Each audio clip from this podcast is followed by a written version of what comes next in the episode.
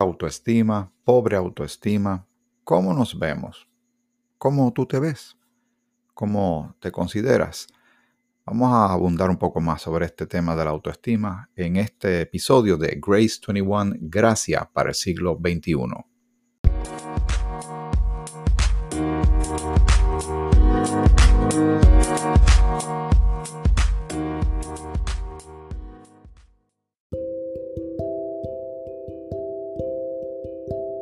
Señor te bendiga. Te saluda Miguel Antonio Ortiz y bienvenido a otro episodio más de Grace 21, Gracia para el siglo XXI.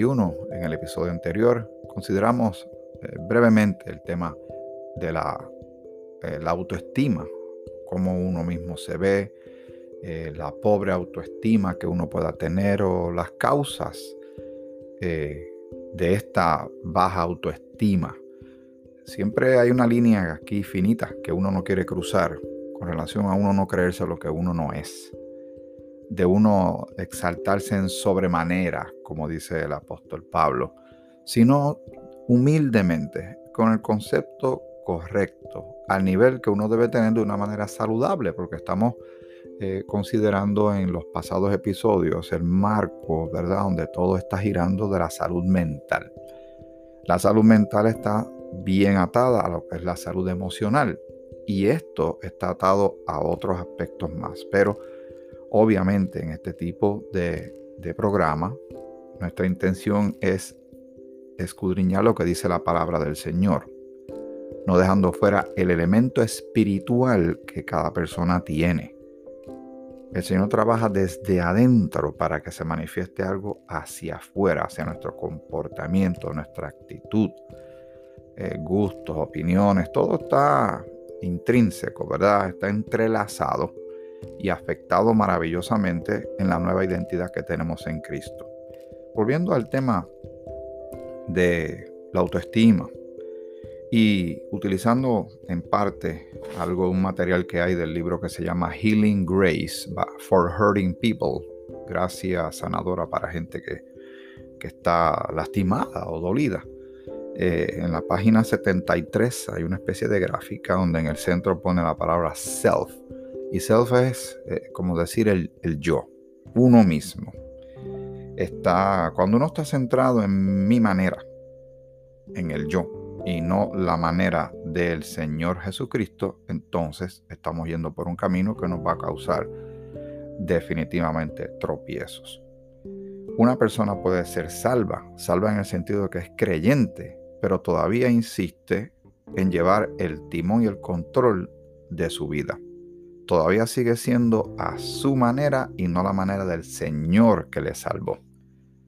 Eso también eh, se utiliza el término a nivel de lo que es iglesia cristiana, el término de un cristiano carnal. Es creyente, el issue no es su salvación, pero su vida espiritual todavía no está manifestándose. Todavía se manifiesta mucho de su carnalidad, de las cosas que son eh, las pasiones desordenadas, los malos deseos, los, los, impulsos, ¿verdad? Y las actitudes que ponen a uno en problemas con otra gente, empieza uno a ver las cosas como no son, y es porque no hay una vida centrada en Cristo. Recuerden lo que dice en Filipenses capítulo 1 que el que comenzó en nosotros la buena obra la perfeccionará hasta el día de Jesucristo. El Señor está trabajando en ti y está trabajando en mí. Ahora, en ese proceso, en esta relación que tenemos con el Señor, tú y yo siempre tenemos que considerar cuánto yo estoy cediendo y rindiendo. O si yo todavía tengo demasiadas áreas de mi vida, de mis ánimos, de mi historia, de mi mente, de mis... Eh, traumas o las cosas que me han hecho o las cosas que yo he hecho. Eh, ¿Cuánto yo lo estoy poniendo para que delante del Señor para que Él se encargue de eso? O si yo sigo viviendo en base a esas historias, muchas de ellas pasadas, pero me afectan en el presente, en mi estado de ánimo y en la manera en que yo me pueda ver. Voy a repetir algo que utilizamos la otra vez y después ampliar un poquito más. Con relación a, lo que es la personalidad. Algunos le llaman el alma, ¿verdad? El alma de uno está los gustos, las opiniones, eh, es la personalidad de, alguien, pues se puede manifestar en frustraciones la, eh, de la vida eh, y salen unos resultados de, coraje, de ira, resentimiento, hostilidad.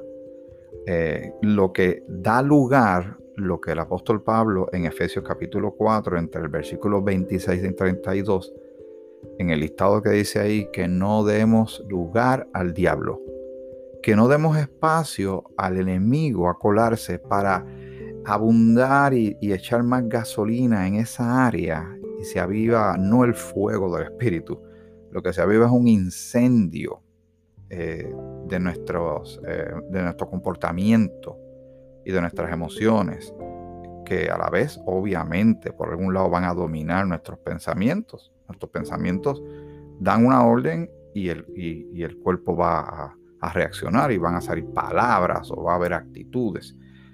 Eh, y el enemigo sabe eso muy bien empieza a apretar estos botones donde hace que la persona se vaya metiendo aún más y más en un hoyo que se le, se le hace cada vez más difícil salir porque está haciéndolo todo por su fuerza, a mollero, como decimos por ahí. Así que no demos lugar al, enemigo, no demos lugar al diablo, siendo nosotros mismos poniéndonos en una posición, colocándonos en una posición de que pueda manipularnos, influenciar, atacarnos, porque ataca.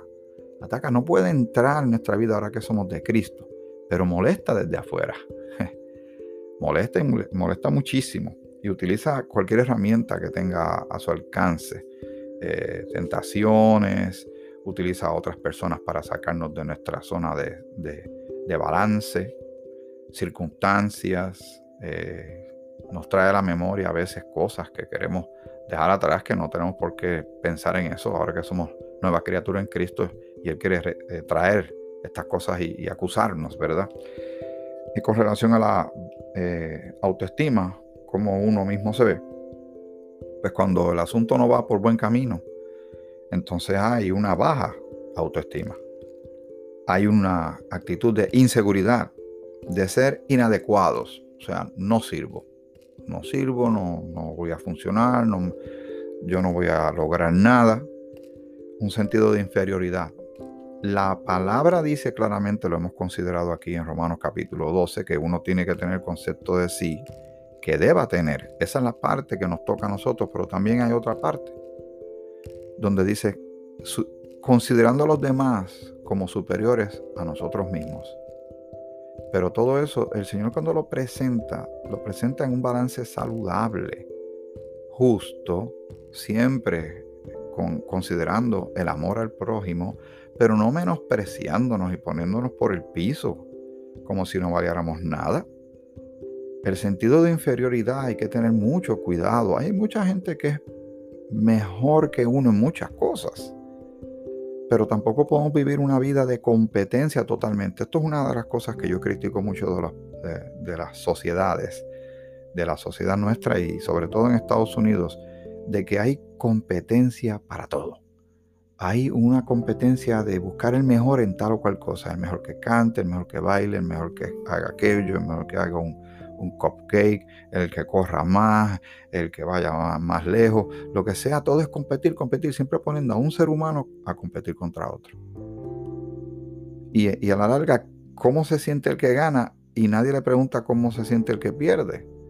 Y por ahí, si uno no sabe manejar eso, esto, esto ha sido la causa de traumas en la vida de muchísima gente alrededor del mundo cuando un día no lograron el gran premio de algo.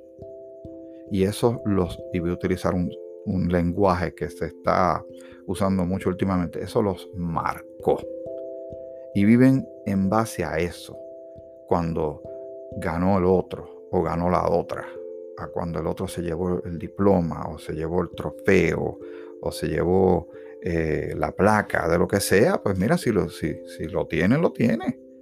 Si tiene los méritos, los tiene. Pero cuando uno entra a una competencia, sabe que uno queda número uno, otros dos, tres, cuatro, cinco por ahí. Pero hay personas que no saben manejar eso. O tal vez la expectativa de ellos era que, estaban seguros que iban a ganar. Entonces hay que ser muy elegante y muy diplomático en la derrota. Pero para eso se requiere cierta madurez emocional.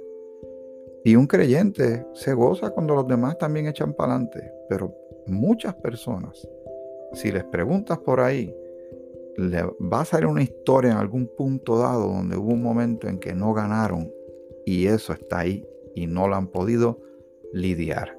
Eso y muchas cosas más hay que dejarle en manos del Señor. Pablo habla claramente de que él va en una carrera y que va dejando todo hacia atrás y se estira hacia el frente. De que hay un, eh, si alguno está en Cristo, ha escuchado esto tantas veces en estos episodios, nueva criatura es, las cosas viejas pasaron. Eso tiene que significar algo. El viejo hombre queda atrás, lo que el Señor perdonó y, lo, y el perdón de Dios, que es una de las cosas que también aspectos de la vida humana que lastima a billones de personas, es el sentido de culpa y el de vergüenza. Avergonzados, humillados, temerosos, se, esconden, están encerrados en ellos mismos por su historia, por sus vivencias. Y todo eso uno lo pone en manos del Señor y el Señor se encarga para que salga una nueva vida, una nueva manera de ver las cosas. Por ende, una nueva manera de pensar, una nueva manera de sentir en base a lo que somos ahora en Cristo y por Cristo. Esto es algo que, un ejercicio que tenemos que hacer de la voluntad queremos hacerlo y debemos hacerlo. ¿Cuántas veces? Todos los días. Por eso es que se nos recomiendan hacer devocionales, meditar en la escritura, escuchar cánticos cristianos, tener libros cristianos para ir ampliando nuestro conocimiento en la fe, ir llenando el pensamiento en cosas que te ayudan y te edifican y no en las cosas que nos lastiman. Así que está la inseguridad, la, el sentirse inadecuado, la inferioridad y la culpa que le hemos mencionado aquí, pero sabemos que la gracia de Dios le asesta un golpe duro, liquida la culpa. La deja en el piso y no deja que se levante. El Señor se le para encima de eso con todo su poderoso peso, ¿verdad? En cuanto a las emociones, pues esto puede, la distorsión de nuestra manera de vernos a nosotros mismos, trae confusión, trae dolor, ya sea el que nos han dado o el que nosotros podemos darle a otras personas, ser el causante del dolor de alguien. Nos podemos deprimir, sentirnos ansiosos, temerosos, preocupados, dudosos, ¿verdad? Con, con duda, vacilante. La, la escritura dice, el hombre de doble ánimo es inconstante en todos sus caminos no podemos ir tambaleando por la vida.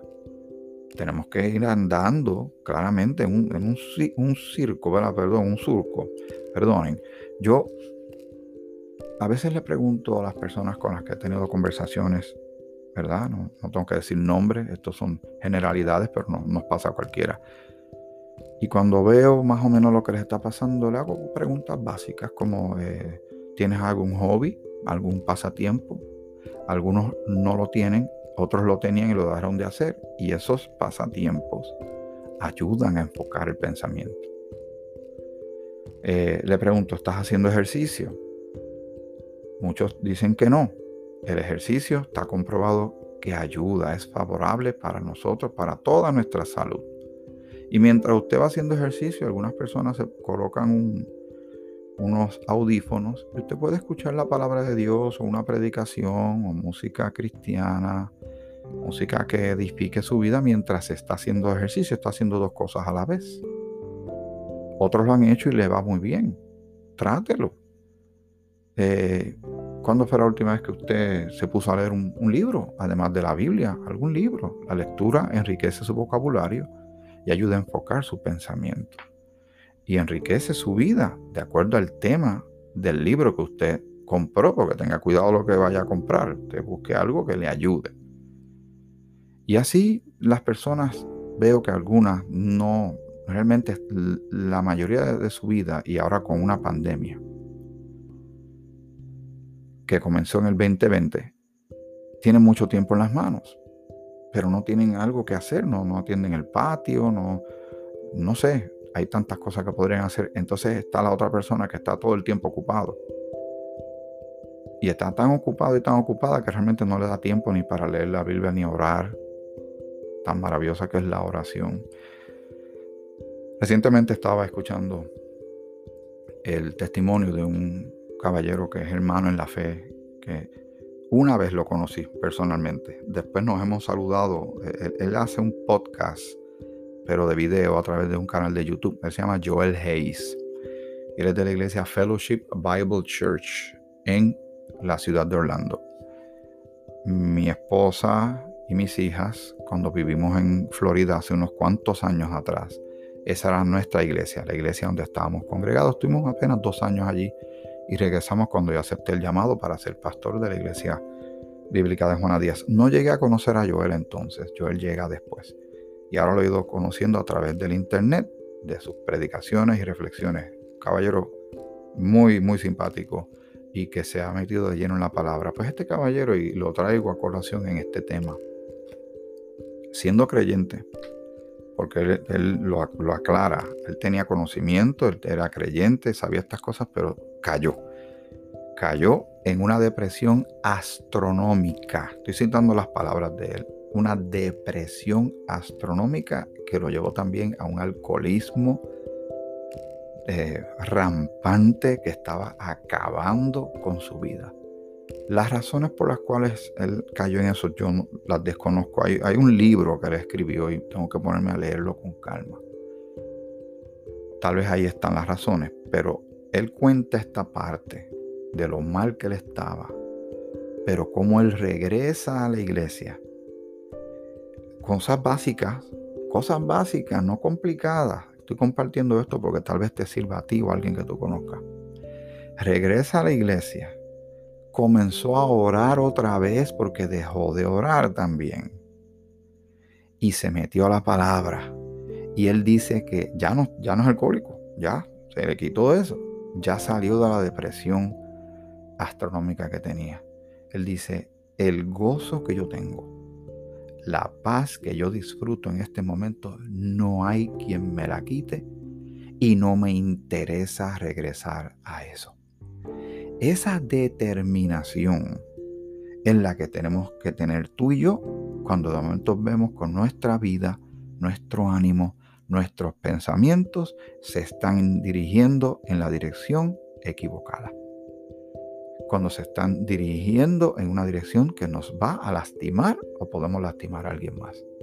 Es una voluntad que queremos, pero tenemos la fuerza de Dios, el poder de Dios la presencia del Señor y su palabra. Y tenemos la bendición de una comunidad de fe. Eso lo ha ayudado muchísimo. Estar alrededor de gente que le ama, que le aprecia, que están pendientes de él. Tiene un grupo de pastores, todos ellos unidos, porque él es pastor ahora y, es maestro de Biblia. Y, hace, y se ha ido de lleno a preparar lo que es la parte, eh, el canal de YouTube de la iglesia, y hacer eh, diferentes presentaciones semanales, es otra persona. Ya era cristiano, pero tropezó y se desvió. Te puede pasar a ti, me puede pasar a mí. La escritura dice claramente que si alguno cree, ¿verdad? Que esté firme, a veces nos creemos que somos tan guapitos, tan fuertes en la fe. Dice el apóstol Pablo, mire que no caiga o sea, la posibilidad que alguien resbale y se desvíe y se aleje de las cosas del Señor está ahí. No nos debemos descuidar. Y el enemigo está ahí todo el tiempo viendo cómo te puede tirar una cascarita de guineo para que te resbales. Y hay personas que se salen del camino y no han regresado. Por las razones que sean. Hay otros que le ha pasado como a Joel. Se fueron, tuvieron unas vivencias terribles, unas experiencias lamentables. Su mente, su ánimo se desvió a cosas y estaban viendo las cosas como no eran. Pero regresaron, porque está esa semilla sembrada ahí. Y Dios es muy paciente, muy amoroso para con nosotros y con cuerdas de amor. Esa frase yo la he escuchado muchas veces y me suena muy tierna. Con cuerdas de amor nos haga nuevamente hacia Él. Esto puede ser tan eh, complicado, el aspecto de, de lo que es la salud mental, lo que es el estado de ánimo, de cómo nos vemos nosotros mismos, que a nivel mental, te mencioné la vez anterior, uno busca un escape, cómo huir de estas cosas que nos hacen sentir tan mal y no nos queremos sentir tan mal, buscamos algo que, que aplaque eso. Pues la gente busca drogas o el sexo eh, descontrolado, ¿verdad? Y la pornografía y, y hasta, ¿verdad? Disculpa, pero masturbación y cosas así. El descontrol alimentario, la manera en que se alimenta la persona, puede que deje de comer, en algunos casos crónicos, en otras que no puede parar de comer y eso trae otros problemas. El ser un workaholic, trabajar demasiado, el estar enfocado todo el tiempo en lo que es el aspecto monetario, eso se está dando mucho últimamente por la crisis que ha causado toda la pandemia. Y hay personas que las finanzas, el perder la casa o el carro, o pagar el colegio o de, los, de los muchachos, el, comprar comida, pagar las facturas de las utilidades como la luz, el agua, el teléfono, todo eso es una presión descomunal. Y cuando llegan momentos que hay que, tal vez hay un regalo que hacer o vienen las navidades o algo, entonces es una tensión enorme porque no, no hay el dinero para uno querer comprar algo a alguien. Y eso le llena la mente a una persona que, entra entonces en el vicio del juego, en, el casino y muchas cosas más. Obviamente las apuestas tienen que ver con esto. También se pueden manifestar numerosos síntomas físicos, entre ellos dolores de cabeza, tensión que causa dolor de cabeza, colitis o eh, problemas intestinales problemas estomacales, problemas de la piel, hay gente que se les manifiestan problemas en la piel y son asuntos del ánimo o hasta de la mente. Eh, palpitaciones, hay arritmias cardíacas y cosas así. Hay eh, en algunos casos también gente que empieza a hiperventilarse, problemas hasta respiratorios. Le estoy diciendo cosas que son ciertas, que están comprobadas. Espero que tú no seas de estos casos. Esto también trae fatiga, entre otras cosas. Y con relación a las relaciones, ni hablar.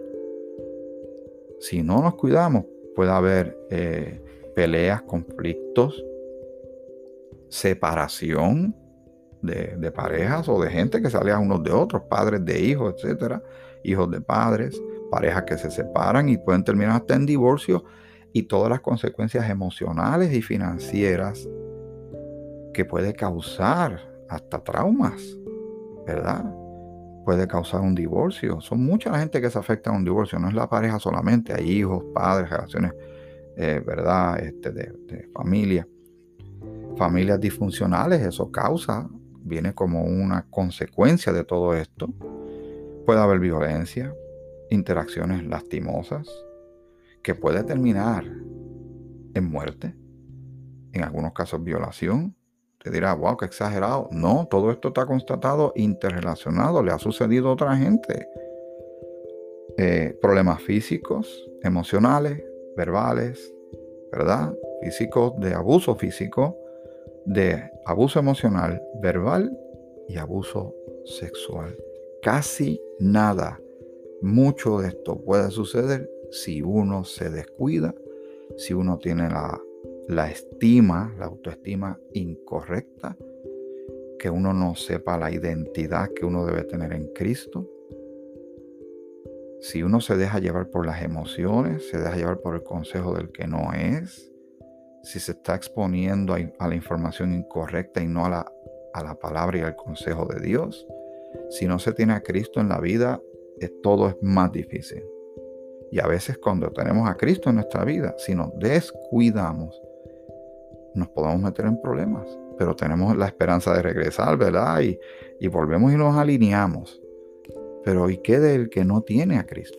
¿Y qué del que no tiene fe? Que está viviendo por su cuenta, no en balde. Las cosas le van como van y no en balde se siente como se siente. Vamos a seguir con este tema en el próximo episodio de Grace 21. Gracias para el siglo XXI. Que el Señor te bendiga te bendiga mucho.